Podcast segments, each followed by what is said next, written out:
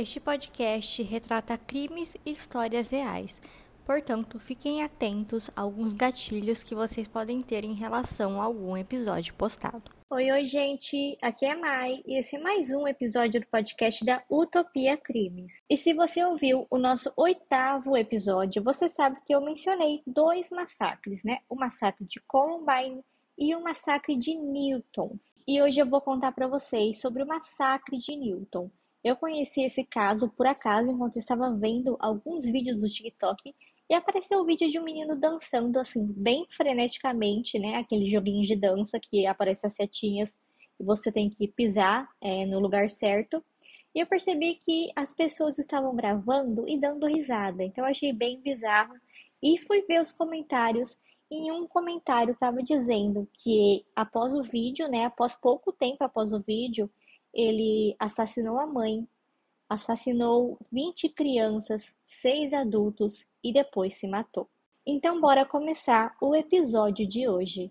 O Adam Lanza nasceu em 22 de abril de 1992 e desde cedo ele já sofria de várias limitações, particularmente com linguagem, comunicação e integração social. Ele começou a sofrer desses sintomas em seu primeiro ano de escola primária. Ele evitava contato visual e, segundo familiares, ele também possuía fobia social. Alguns relatórios médicos informam que Adam ganhou o diagnóstico de transtorno do espectro autista, ansiedade e transtorno obsessivo compulsivo. Esses problemas pioraram conforme o Adam ia envelhecendo.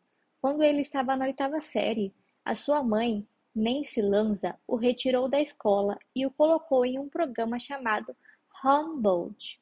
Eu não sei se é assim que fala. Enfim, ele oferece estudos em casa para os alunos que não podem frequentar a escola devido a condições médicas. Porém, segundo os médicos, essa retirada da escola serviu apenas para o Adam piorar o comportamento, contribuindo para o seu isolamento da sociedade.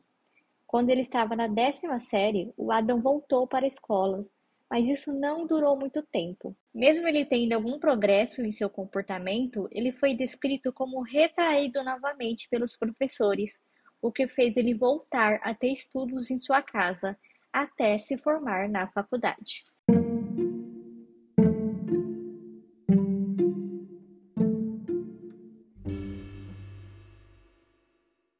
Após se formar em 2009, a situação do Adam piorou demais.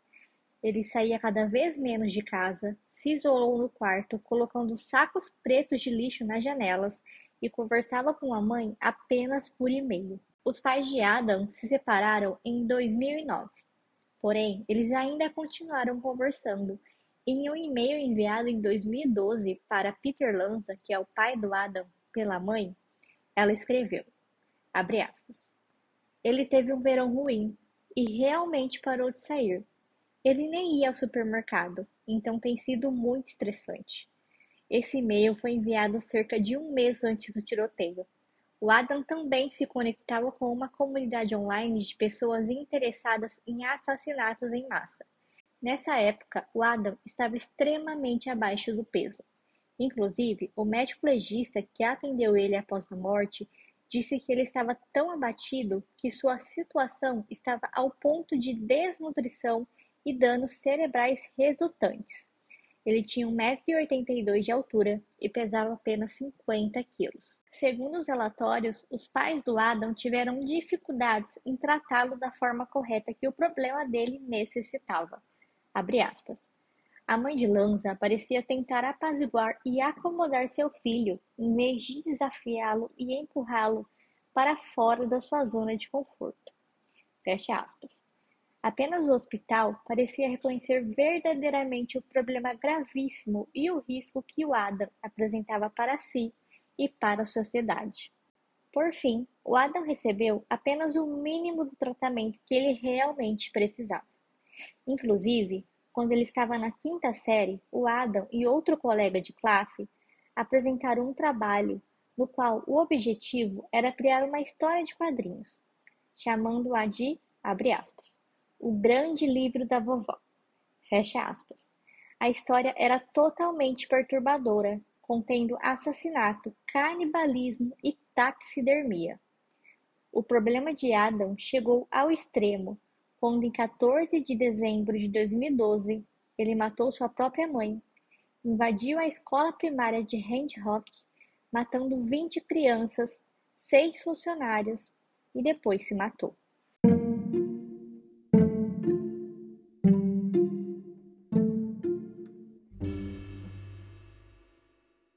O ataque de Adam à escola foi premeditado.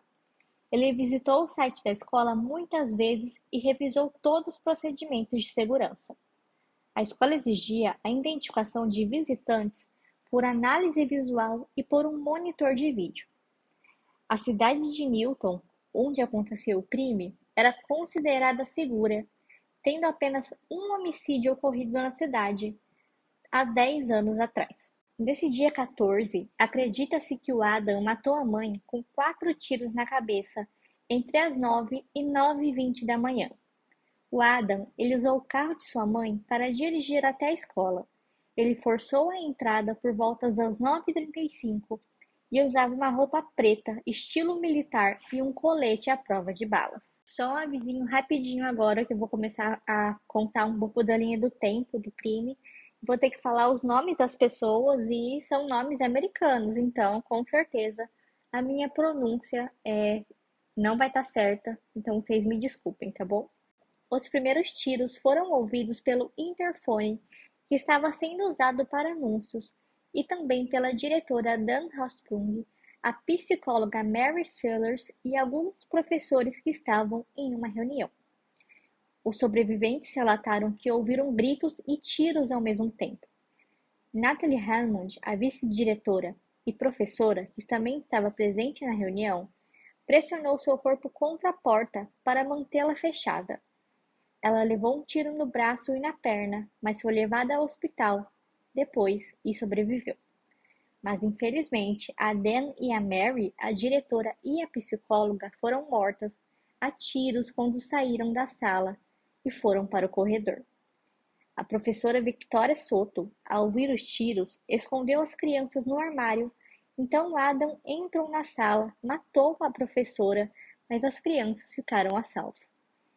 Anne Mary Murphy, outra professora morta, ela foi encontrada junto aos alunos que também morreram. Segundo a polícia, o corpo de Anne estava em uma posição de proteção para os alunos. Em outra parte da escola, o zelador correu pelos corredores alertando os professores sobre o ocorrido. A professora primária, Caitlin Ring, escondeu 14 estudantes em um banheiro e colocou barreiras na porta.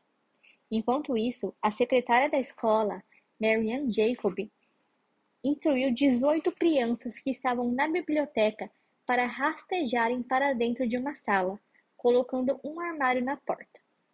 Ao mesmo tempo, a professora Laura Feinstein colocou dois alunos que estavam fora de suas salas de aula e juntos se esconderam embaixo de mesas após ouvirem os tiros, enquanto ela telefonava para a secretaria da escola e para a emergência. Porém, ambas as ligações não tiveram sucesso. O resgate veio após cerca de 40 minutos. Foi quando eles foram colocados para fora da escola o Adam parou de atirar entre 9h46 e 9h53 da manhã, após ter disparado aproximadamente cerca de 50 a 100 tiros. As vítimas foram baleadas várias vezes, sendo que uma só foi baleada cerca de 11 vezes. A maior parte do tiroteio aconteceu em duas salas de aula da primeira série, com 15 mortos em uma sala e 5 na outra. As crianças mortas tinham entre seis e sete anos de idade. Foram oito meninos e doze meninas, e todos os outros seis adultos eram mulheres que trabalhavam na escola. Naquela manhã, Adam tirou a vida de 27 pessoas e, por fim, ele cometeu suicídio com um tiro na cabeça.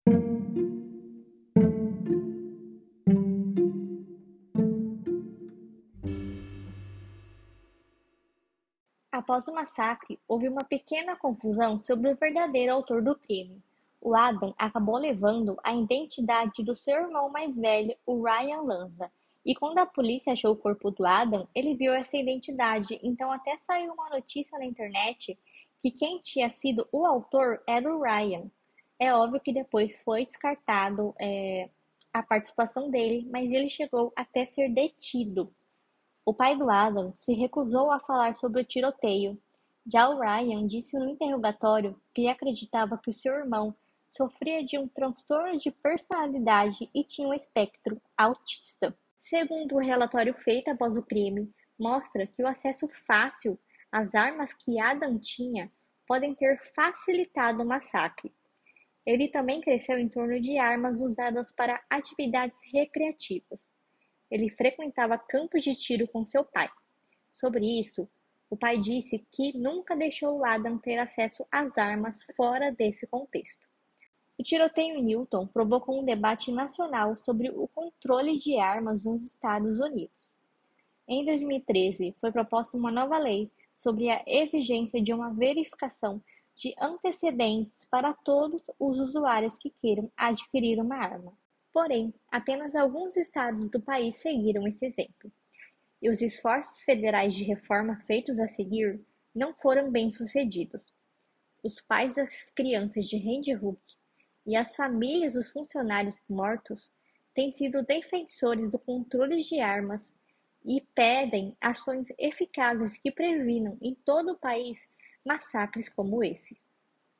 Nesse mesmo relatório, os autores fizeram várias recomendações importantes com base na percepção que obtiveram da investigação do caso do Adam, para evitar casos futuros, como, abre aspas, triagem universal para saúde comportamental e deficiências de desenvolvimento até os 21 anos, particularmente na atenção primária pediátrica.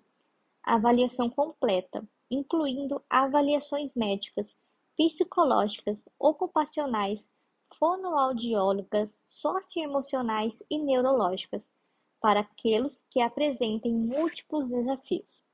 Coordenação de cuidados e compartilhamento de informações entre provedores médicos, comunitários e educacionais. Formação e informações sobre problemas de saúde mental para professores e outros funcionários da escola. Apoio e envolvimento com pais e famílias como parte integrante do tratamento de uma criança. Aumento do serviço de apoio para crianças e jovens, especialmente jovens mais velhos e adultos com transtornos de espectro autista. Fecha aspas. O relatório também enfatiza que uma série de fatores contribuíram para o ato final de violência, incluindo, abre aspas, perda de escola, ausência de trabalho, rompimento do relacionamento com seu único amigo, praticamente nenhum contato pessoal com a família, isolamento virtual total e crescente, medo de perder sua casa e de uma mudança em seu relacionamento com sua mãe, sua única cuidadora e conexão, agravamento de toque, depressão e ansiedade, anorexia profunda e uma crescente obsessão com o assassinato em massa, ocorrendo na total a ausência de qualquer envolvimento com o mundo exterior. O Adam ele vivia cada vez mais em um universo alternativo, em que ruminações sobre tiroteios em massa era sua preocupação central. Fecha aspas. Os autores também mencionam as oportunidades perdidas de buscar e manter cuidados para a saúde mental e problemas de desenvolvimento de Adam. Ao mesmo tempo, eles enfatizam que o Adam foi o único responsável pelo massacre. Não há como explicar adequadamente por que o Adam era obcecado por tiroteios em massa e como ou por que ele agiu dessa forma. No final, Apenas ele, e somente ele, é o responsável por esse ato monstruoso. Fecha aspas.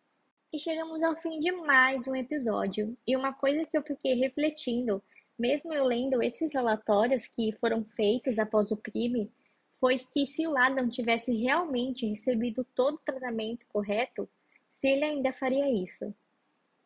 Particularmente, eu acho que não mas ao mesmo tempo a gente não pode culpar totalmente os pais. Se o Adam não tivesse matado a mãe, ela com certeza iria ser extremamente julgada, assim como foi o pai. E assim como aconteceu também com os pais dos atiradores do massacre de Columbine. Inclusive, pensando nisso, eu lembrei daquele filme Precisamos Falar sobre Kevin. Ele conta a história da percepção da mãe, né? Ele foca no depois, no que ficou depois do massacre. E para quem não viu o filme, eu recomendo muito. E eu acho que se a mãe do Adam não tivesse morrido, eu acho que ela iria sofrer uma coisa bem parecida com o filme. Sobre o vídeo que eu mencionei no começo, ele também está disponível no YouTube. Se vocês pesquisarem Adam Lanza dançando, vocês encontram o vídeo. Eu particularmente achei meio bizarro.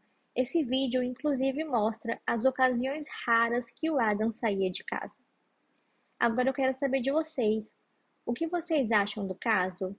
Lembrando que detalhes vão estar no nosso vídeo do TikTok e as fotos dos personagens no nosso Instagram. Até o próximo episódio.